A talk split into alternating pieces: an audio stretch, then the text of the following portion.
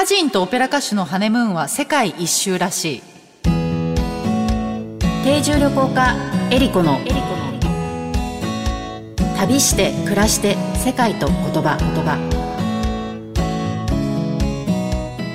この番組はお菓子の不二家の提供でお送りします。世界各地で現地の家庭に滞在をしている定住旅行家のエリコです。皆さんにとって旅は楽しむものですか？人生を見つめ直すきっかけになるものでしょうか？私にとって旅は暮らすこと。この番組は世界各地およそ50カ国100家族以上のもとで定住旅行してきた私エリコが実際に訪れ定住した国や地域の暮らしを言葉をキーワードにお話ししていく番組です。え今回もゲストに佐々木頼綱さんをお迎えしての旅です。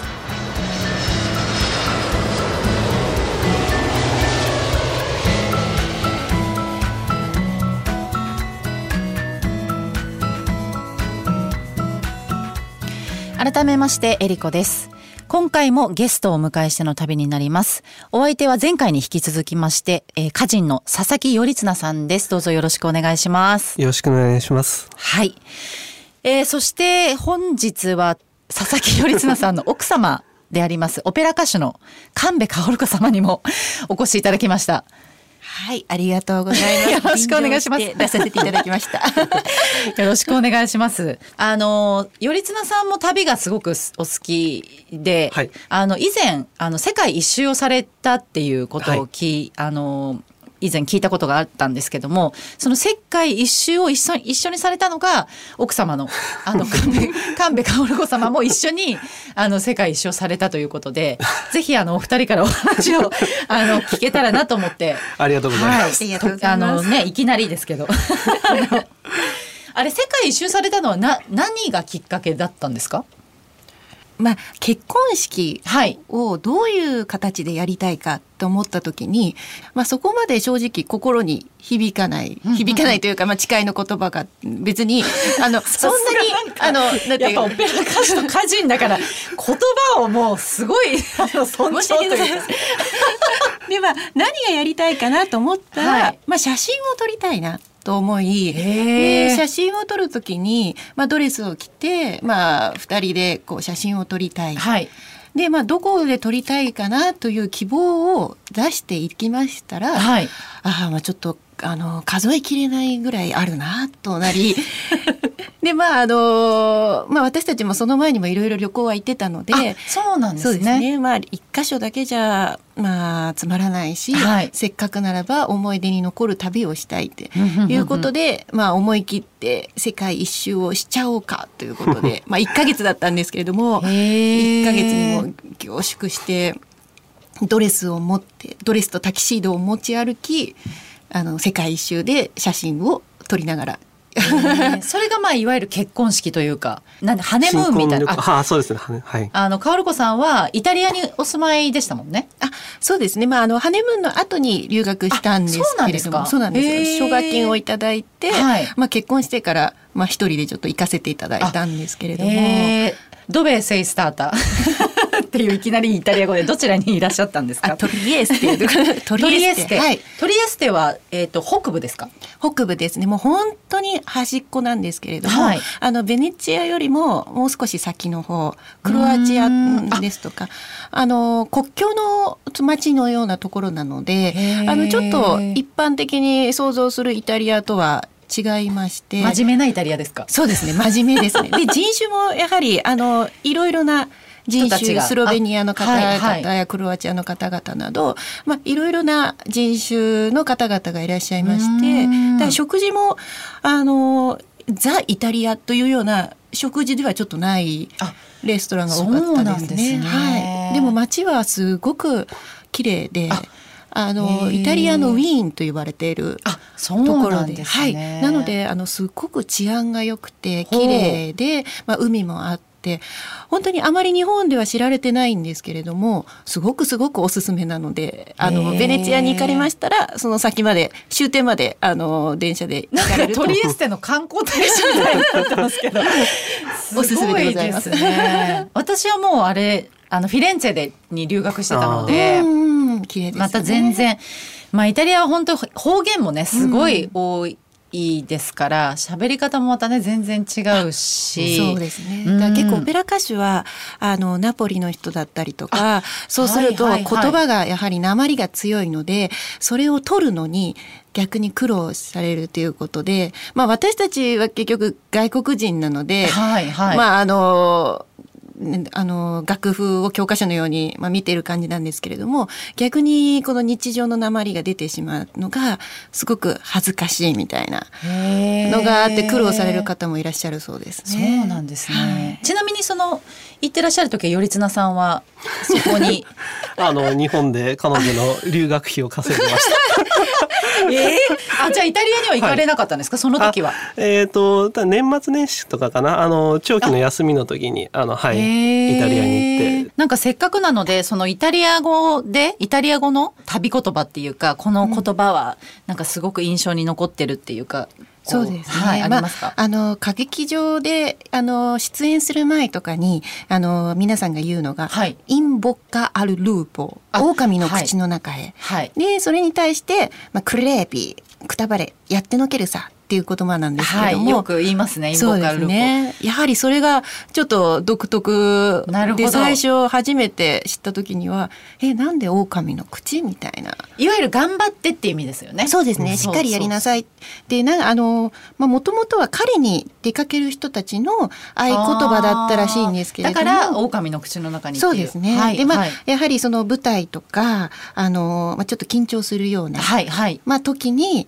まあ、しっかりやれみたいなことらしいんですけれども、はいはい、まあ、それが合言葉でみんな声をかけていくあとはまあドイツ語らしいんですけれどもあの toi toi toi っていうのはそれ初めて聞きました。本当です。か、はい、それはもう歌劇場も in bocca al lupo よりも言いやすいですしなんかおまじないのような感じなんですけれどもみんなあの出演する際に toi toi toi toi toi toi まあ頑張ってねみたいな感じであの声を掛け合ってまああのまあ、今はコロナだからわからないですけどその時はこう抱き合ってハグして「よし行くぞ」って言って私もその時に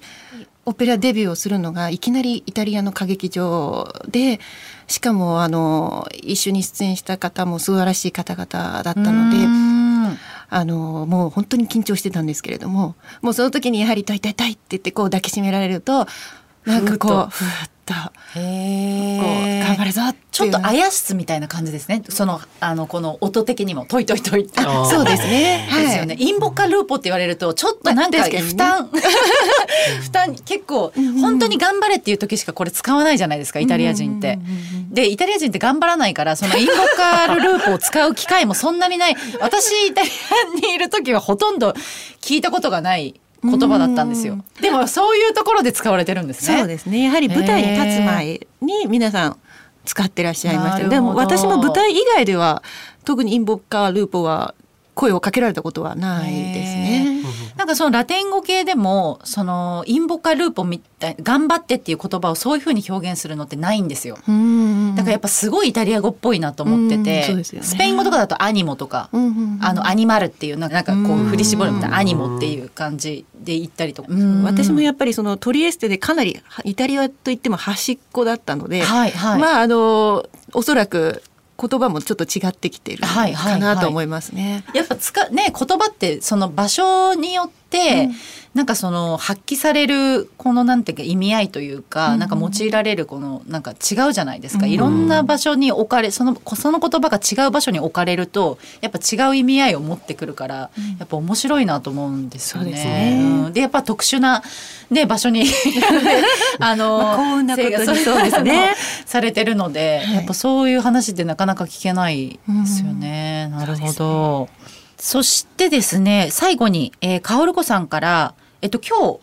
曲を流していただけるということなんですけれども、はい、ちょっと曲のご紹介をしていただいてもいいですか？はい、えー、夏は絹というまああの皆さんご存知かと思うんですけれども、佐々木信綱作詞、小山作之助作曲の、えー、唱歌になります。はい。唱歌っていうのは、はい、えっ、ー、と私も最近まで知らなかったんですけど、うん、あの明治時代に作られた歌なんですよね。あのはい、国が、はい、あの子どもたちに、まあ、教育上歌うようにというような形で教科書を作ったんですけれども、まあ、そこにあの載っているようなものを一般的な唱歌と言いますね。で、まあ、夏は昨日は唱歌になりましてやはりあの言葉も文豪なので、まあ、本当は夏は来たってことなんですけれども。そうですよね。私もこの、はい、そう夏は来ぬかと思ったんです。けど逆で逆ですね。やられちゃった。そう絹絹という、ね、夏は来たっていうまあ正直な話子どもたちにもう少し歌いやすいようにという形で、その唱歌があのそのうち童謡であったりとかいうような形で、はい。はい、まあ、北原白秋だったりまあ、この道ですとか、まああのまあ、なので、まあ、しかし文豪とはいえあの親しみやすいメロディーで、まあ、ずっと教科書に載っていたということから、まあ、多くの人たちが口ずさめる曲にはなっているんだなと思いますね。曲を聴いていただきたいと思います。神戸薫子さんで夏は絹。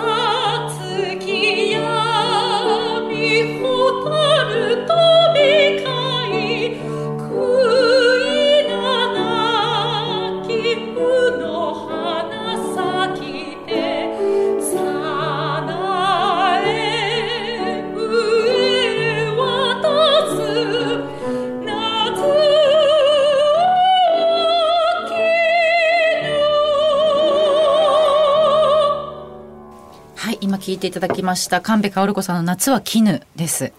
すごい声 ですね。あの、私、あの、一番最初にお会いした時に、あの、その飲み会だったじゃないですか。はい、で、飲み会でお会いした時に、そのレストランでバンビーノカールをね、歌っていただいたんですよ。バッピーノカール。あ、そうです、そうです。はいで、あの時すごい、なんか結構泣いちゃって、なんかね、あの、スイッチが入っちゃう声なんですよ。あの、そうです。もう素晴らしい歌声をこう聞かせていただいてありがとうございました。こちらこそ嬉しいお言葉ありがとうございます。はい、はい、神戸薫子さんからお知らせがあるということで。はい。はい、ありがとうございます。えっ、ー、と、7月22日金曜日の12時半から渋谷区大和田センター桜ホール。こちらはですね、私の父、神戸隆夫歌曲集出版記念コンサートというのを行います。加藤修一作詞の桜横丁などを、えー、佐藤美恵子さんなど実力派歌手の方々と一緒に歌わせていただきます。はい。はい、こちらはカオル子さんもご出演される。でございますね。はい、こちらは7月の22日ですね、はい、チケットピアにてあの発売予定となります。はい。で、えー、もう一点がですね、はい、7月30日の土曜日4時30分から、えー、日暮里サニーホール。こちらで、えー、オペラのマクベス、はい、で私マクベス夫人役はい、ソプラノとしては珍しい悪女の役になるんですけれども、はい、そちらで出演させていただきます。はい、こちらが7月の30日ですね。こちらのチケットは私神戸薫子のホームページよりお問い合わせいただければと思います。はい、今回はえっ、ー、とゲストに歌人の佐々木頼綱さんと、えー、オペラ歌手の神戸薫子さんをお迎えいたしました。どうもありがとうございました。ありがとうございました。旅して暮らして世界と言葉言葉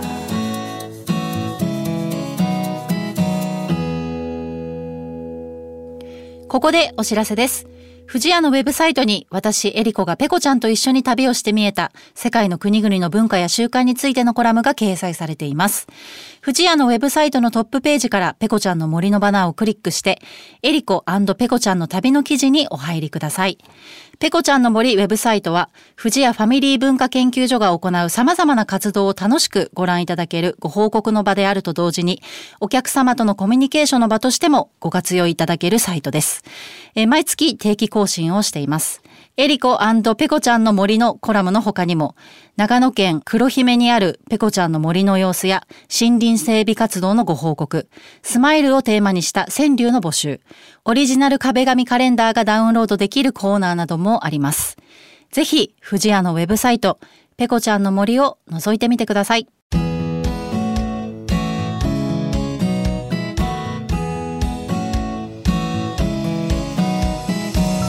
番組ではメッセージをお待ちしております。メッセージの宛先はメールアドレス eriko.joqr.net までです。それではまた旅しましょう。旅して暮らして世界と言葉。お相手は定住旅行家エリコでした。アリベデルチ。